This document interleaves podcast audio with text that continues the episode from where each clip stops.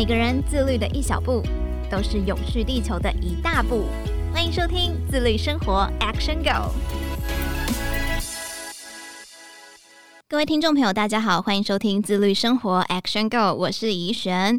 如果你是一个很爱参加活动的人，应该很常在现场看到超大型的广告帆布，大概有两三层楼那么的高，在远处就可以吸引很多人的目光，它也是活动的一种标记啦。但是这些广告帆布在活动结束之后，通常就是直接当成垃圾丢弃，很难再留到下一个活动，毕竟主题呀、日期呀、都不一样，很难再重复利用。不过其实。将它转变成另外一种样式，就能够再次的被利用。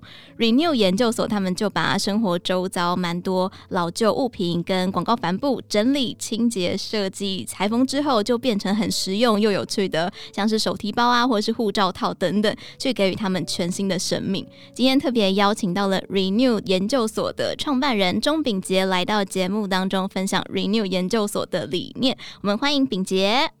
各位听众，大家好，我是 Renew 研究所的钟炳杰。今天来这边是要跟大家分享一下我们研究所在做一些旧物再造的一些小故事。大家听到开场就是有几个 keyword 叫做设计跟裁缝，应该就会想说，秉杰是不是相关背景出身的？其实不是哦，他在大学的时候念的是教育学系，之后研究所又念了文化资源跟休闲产业研究所，这两个听起来感觉跟设计啊艺术没有直接的关联。那我们就先请秉杰跟大家分享一下这一段故事，又是从什么时候开始有成立 Renew 研究所的念头呢？其实当初在呃教育学系毕业之后啊，对教育其实已经没有那么大的热忱，自己就有设定说，诶，我想要到北部找一些跟活动有关的，像是一些公关公司啊，或是办活动的公司去做一些每次都会有不一样感觉的一些活动，就是让自己的生活不会一成不变，然后就是有很多可以接触不同人事物的一些工作。后来也很顺利有进入到公关公司去上班。其实我们就是在做活动，会用到很多很多装饰物。一开始也没有特别有想说这些东西可以做什么，所以就是结束之后把它们全部丢到垃圾车里面，就跟他们说拜拜了。后来就是在出国之后，然后看到国外有人开始在利用这些原本要被丢弃的装饰物，他们把它做成一些生活用品。那我其实我就发现说，台湾在这个部分好像。比较没有人接触到这件事情，所以我就想说，我是不是可以自己动手做做看？那一场活动是什么样的一个活动啊？其实我们办活动都是像是一些路跑活动啊，或是发表会，可能都会有两三千人、三五千人这样子的人数，所以活动的场地会非常大，使用的帆布其实数量也是很惊人。所以你是不是在国外看到有相关的业者把这个拿去回收，做成像是帆布类的东西这样子？对，在国外其实他们是用那个货车帆布，然后因为台湾的货车帆布其实颜色比较单调，比较无趣一点，就发现说，其实在我的工作中就会有这么颜色鲜艳啊，然后漂亮的帆布。所以我想说，那我是不是就是在活动结束之后，自己就把它拿出来做利用？你所谓的货车帆布是我们在路上看到那个货车，它旁边栏杆上面那个帆布吗？对啊，对啊，对啊。台湾的大概就是土黄色啊，不会想要把它拿出来再做一些东西的颜色了。哦，大概可以想象。那当初你成立 Renew 研究所的初衷是什么？你有设定一个理念吗？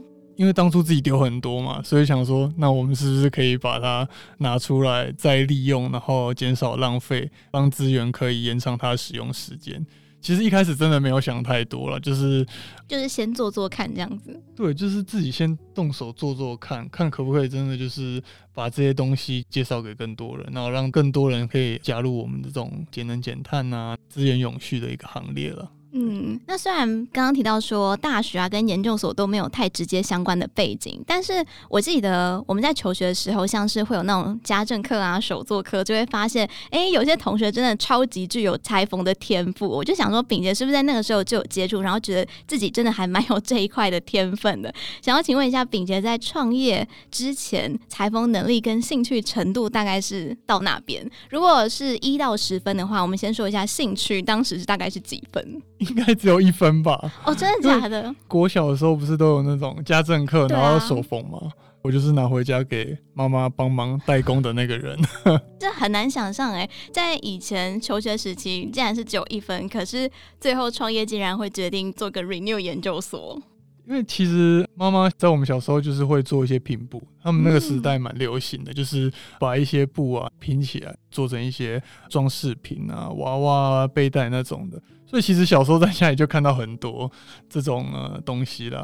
在自己动手做的过程中，其实我当初设定是想说，就跟一般的那种产品制作过程，就是去找一些代工厂去制作。但我发现说，其实这个是好像比较没有办法，因为每一块帆布的颜色都不一样，他不知道你要怎么去裁切或是车缝拼接的这种状况，所以就变成说自己要从头动手开始制作。所以就决定自己手做。那当时的裁缝能力，在你创业之前的程度，一到十分有几分？一开始当然是一分哦。所以你是完完全全就是没有任何基础，以前小时候妈妈也没有特别传授给你相关的技巧。当然是没有了。所以就是从家里把妈妈那台裁缝车搬来，自己开始慢慢练习啊。一开始也是做了很多就没有办法用的。失败品这样子，但是就是你做着做着就发现说，哎、欸，其实越来越熟手。然后有问题的话，其实呃，我们生活周遭其实有蛮多资源的啦，政府都会有一些就是创业课程，我就会去参加。那因为他的那个报名费其实也蛮便宜的，那就从基础开始学。不会的话，其实现在网络很方便了，像是 YouTube 啊，上面其实都会有人一些分享，就小技巧的分享，就是去上网看，然后自己练习。那你刚刚有提到说，就是有参加政府的相关课程，你在那个课程里面有什么样的收获吗？因为那个全部都是女生的课程，你一个男生，所以老师就会特别照顾你，所以我也学的特别快。老师特别照顾原因是你的程度比较跟不上，还是因为只有我一个男生吧？我在猜，老师可能会比较开心。应该也有这样子的可能。那我觉得就是从原本的那种布料啊，广告帆布或者是咖啡生豆袋布料，一直到变成我们消费者手中的包包或者其他产品，这个中间真的经历还蛮多的。我也觉得这是一个很辛苦的阶段。能不能跟我们分享一下这个布料是怎么样变成手中的产品？像是帆布啊，我们收回来其实它都会有一些尘土，或是在搬运过程中它都有一些脏污或油渍，所以我们就要先把它摊开来，先做初步的剪裁，因为它都很大块嘛，两三层楼高，所以我们先做初步的剪裁。剪裁完之后呢，就是看它的污损的程度，然后我们去做清洁的动作。这个清洁跟一般的我们在洗衣服的清洁有什么不一样？可能比较不一样，因为那个帆布上面的颜料其实它也是喷墨印刷上去的，嗯、所以我们在清洁的过程中，其实我们要特别注意了，就是不能太用力的去刷它，所以就是要有找一些比较适合的材料去做清洁。适合的材料，什么样的材料？就是像呃，我们会用一些海绵，就是比较不会破坏它的那个材料的表面，然后颜色可能也要就是稍微注意它。嗯，对对对。那刚才有讲到，就是从那个演唱会或者是其他活动的现场啊，会有非常大的那种大型帆布。可是我就想说，那个运送过程，你们要怎么样把这么大的一个帆布运送到可以处理的地方呢？像是我就是开一台货车，然后到处去载，所以你就自己拆，然后把它剪吗？剪，然后再丢到车上？没有啦，拆的话就是那个引体工作人员会先帮我们把它拆卸下来，然后卷成一大卷。嗯，对对对，然后就是要把它搬上车，这其实还蛮吃力的，搬上去还要搬下来，然后还要再把它重新展开，再做初步的剪裁。听起来真的是非常的费力，而且很辛苦。那从这个布料一直到变成我们消费者手中的产品这一段过程，你觉得最困难的是哪一个阶段？就是你要怎么去裁切它，要怎么去把它的颜色可以利用到最大化。其实这是我们会花很多心思在上面。一刀下去，它就是没有办法恢复了。世界上就只有它唯一的一块，所以我们在思考的时候都会花很多很多的时间。所谓的颜色最大化是什么意思？就是因为它的那个图样啊，有些图样都蛮特别的，所以你要想说，我这一块。剪下去之后，它旁边那一块我们还可以再做成怎样的别的产品？这样就是要尽量的可以减少它的浪费。因为我一直以为就是你们只是收集材料这些布料，然后做成想要的样子，所以你们还会特别留意那些图案图示。对对对对对，因为它上面有的可能会有很可爱的呃猫猫狗狗啊，或是一些线条的图案啊，或是字样。那其实它每个做起来都算是独一无二的产品嘛。像我每次在下刀的时候，都会经过很多的思考，然后也会有讨论的地方，这样子。那你目前为止最喜欢的图案是什么？你遇到的？我最喜欢的图案哦、喔，哎、欸，我有一次收到那个音乐季的，然后它上面是猫咪、嗯、啊。那因为我们家有养猫，所以我觉得说，哇，这个真的是要好好的把它拿出来，小心的利用它。这个产品最后应该自己私藏了吧？没卖出去。对，我自己把它藏起来。你真的被我讲对了。我就想说自己喜欢的，应该很难把它卖出去吧？很心痛的感觉。那因为我自己本身是艺术大学毕业的，所以我自己知道说作品的产出中间灵感发想的部分真的是非常的困难。Renew 研究所有非常多不同种类的商品，像是刚刚提到的手提包啊、水壶袋、面纸口罩，还有最近大家常常出国会使用到的护照套等等，很多都是来自不同的布料。秉杰，你在拿到布料之后，都是怎么样去搜集灵感，去评估做成什么样的商品？可不可以举几个商品做说明呢？布料的话，其实它颜色蛮多，所以我们就会想说，哦，这个颜色会搭在怎样的产品会比较受到欢迎。其实我们也会大量的去看，说，哎，现在大家流行的穿搭，然后我们再去想说，哎，在帆布的制作过程中，可不可以去把它应用上去，这样子。所以其实我们也是会看很多最近流行什么啊，那我们是不是可以借由最近的流行，然后把我们的产品做成是大家想要的东西，而让大家能够更简单的接触到这种像是就是资源循环的一个理念。就是从我们自己的消费就可以感觉自己有在为地球尽一份心力，算是啊。其实很多人看到我们这种产品，就说：“哦，原来这些原本要被丢掉的资源，那我们还可以拿出来把它变成一些实用的产品。”那大家其实也会很惊讶，可能就是在不知不觉中，它可能就会感染到消费者。可不可以举几个就是产品，你觉得非常特别的，自己做出来之后都会想说：“哎，我怎么会做出这样子的东西？我从来没有想过我有这样子的灵感。”前一阵子大家都会去做那个户外的露营啊，或户外活动。在露营的过程中，大家其实都是享受到晚上的一些烤肉啊、喝酒的那种感觉。所以我就想说，那是不是我把开瓶器结合在我们的帆布上面？大家出门一定会带钥匙，那我们就把钥匙圈结合了开瓶器，让大家可以随身携带，然后不会忘记把开瓶器带出门。对，刚刚比杰在进录音室的时候就送我了两条开瓶器结合钥匙圈，我觉得这真的蛮方便的，因为就是直接套在我们的那个钥匙上面，完全就不会忘记。好，那因为刚刚提到消费者嘛，那他们有没有什么相关的回馈令你非常印象深刻的呢？诶，我记得我第一次摆摊的时候是在二一年的年底，第一次摆摊我们就遇到一个客人。摆摊通常都是六日两天，然后他第一天来之后，第二天还跑来，后来就是一直追踪我们到现在。我们到台中的审计新村，他也会很常来我们的工作室，不管是跟我们分享一些最近的近况啊，那或是他也会跟我们分享说，哎，最近有看到什么，那我们是不是可以用帆布做出他想要做的东西这样子？所以他第一次到你们摊位的时候，跟你们有什么样的交流吗？让他想要继续的跟你们做更深的互动？因为帆布它的颜色蛮缤纷的，所以其实像是有的时候在摆摊的时候，算是蛮吸睛的一个颜色吧，所以大家都很好奇。他就可能就是看到说，哎，居然这是用帆布做的袋子，颜色也蛮配合他的，所以就可能不小心让他走进了这种资源永续的一个实践家。对对对对，在认识你们之前，他自己本身的生活习惯有跟你们做分享吗？我记得他应该是在做一项是快时尚穿搭的吧。快时尚产业最近，时尚产业也有去结合永续，这是现在比较新的一个潮流。那我就想要问问啊，Renew 研究所收集到这么多的布料，并且觉得哪一个布料最好利用、最好使用呢？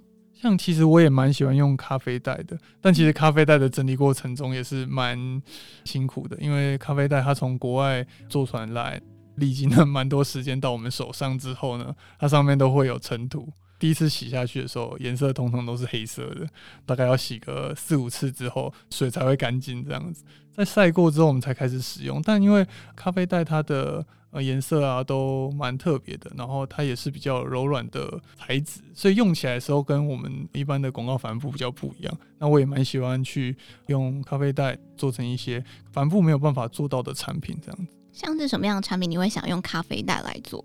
像最近我们有有一款是束口的手腕包，嗯，就女生出去逛街，然后拎在手上，然后可能里面塞很多自己的东西，然后把束口束起来，提着出门就蛮可爱的。嗯，对对对。那你自己最喜欢的产品是什么？最近我们做的那个手机背带，最近蛮多人都会把手机挂在脖子上，然后想说，是不是我们也可以用我们的帆布去制作这个产品？做出来之后，发现说，诶，我们的帆布手机背带就变成说，它是一个可以做穿搭，然后又蛮实用的一个产品。对，我自己有在你们的社群上面看到，所有的商品真的都非常的文青有质感，我自己也很喜欢。那 Renew 我记得是从二零二一年一直经营到现在，大概就是两年的时间嘛。嗯，差不多。前期就是边工作，然后边当兴趣在做。然后因为二零二零年就遇到疫情嘛，所以就有很多的变化。那一年我就开始决定说，哎，那我是不是可以自己出来做创业的动作？所以大概是从二零二零年开始到现在，就是进驻到台中的审计新村里面。当时你说你要创业开个 Renew 研究所的时候，你身旁亲朋好友给你什么样的回馈跟反应吗？当然是会有蛮多质疑啦。那做久了，其实他们看到我们产品之后，都会慢慢的给我们一些鼓励，这样子。我比较好奇妈妈的反应，因为妈妈本身就很会裁缝啊，她应该是最大股东之类的。对，妈妈应该是我最大的股东，她也会给我指导啦，因为她就是以前就是有做拼布的一些经历嘛。裁缝车的部分，如果有些问题，其实一开始也都是先跟她请教这样子。所以店内有妈妈的产品吗？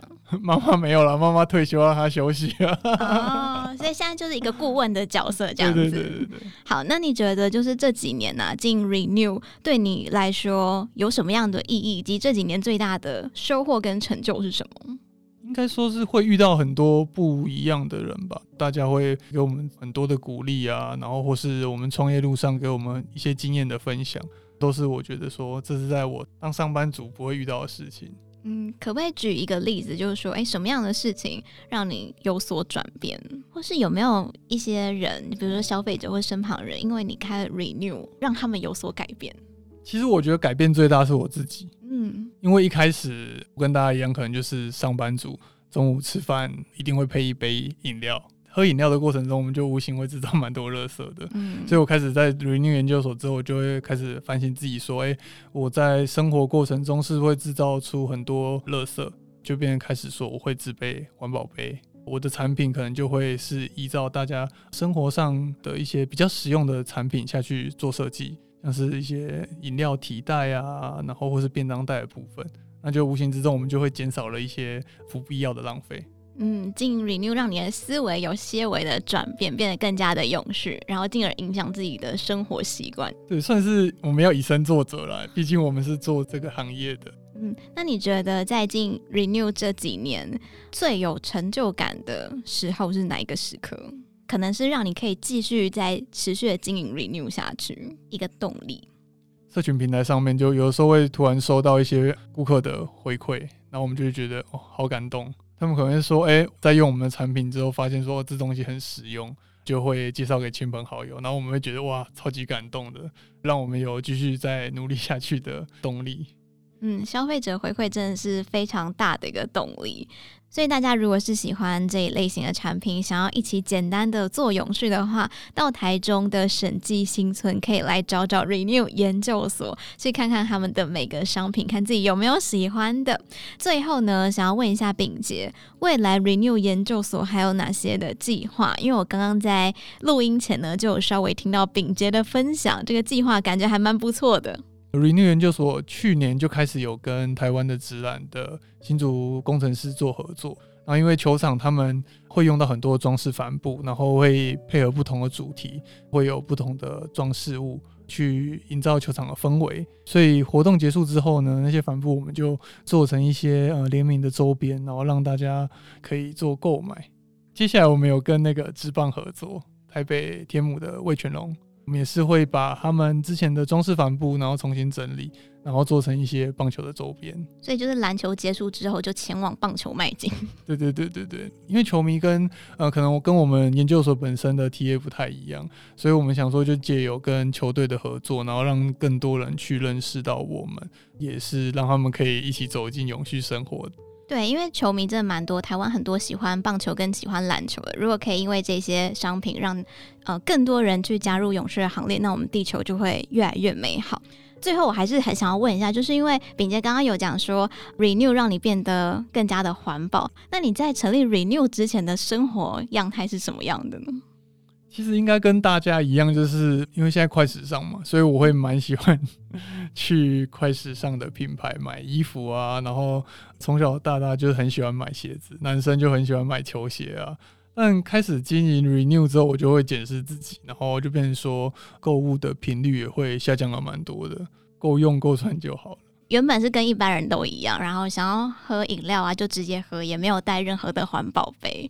那希望这个 Renew 的产品呢，可以影响越来越多人。生活中真的有蛮多的废弃物啊，其实只要转变一下他们的模样，就可以延续生命哦。下次大家要丢物品之前，其实也可以思考一下，我是不是也可以动手做一点改变，让自己变成 Renew 执行者哦，就可以赋予他们全新的生命。今天非常感谢 Renew 研究所创办人钟秉杰的分享，也谢谢各位听众朋友的收听，最后提醒大家：喝酒不开车，开车不喝酒，未成年请勿饮酒。我们下期再见喽，拜拜，拜拜。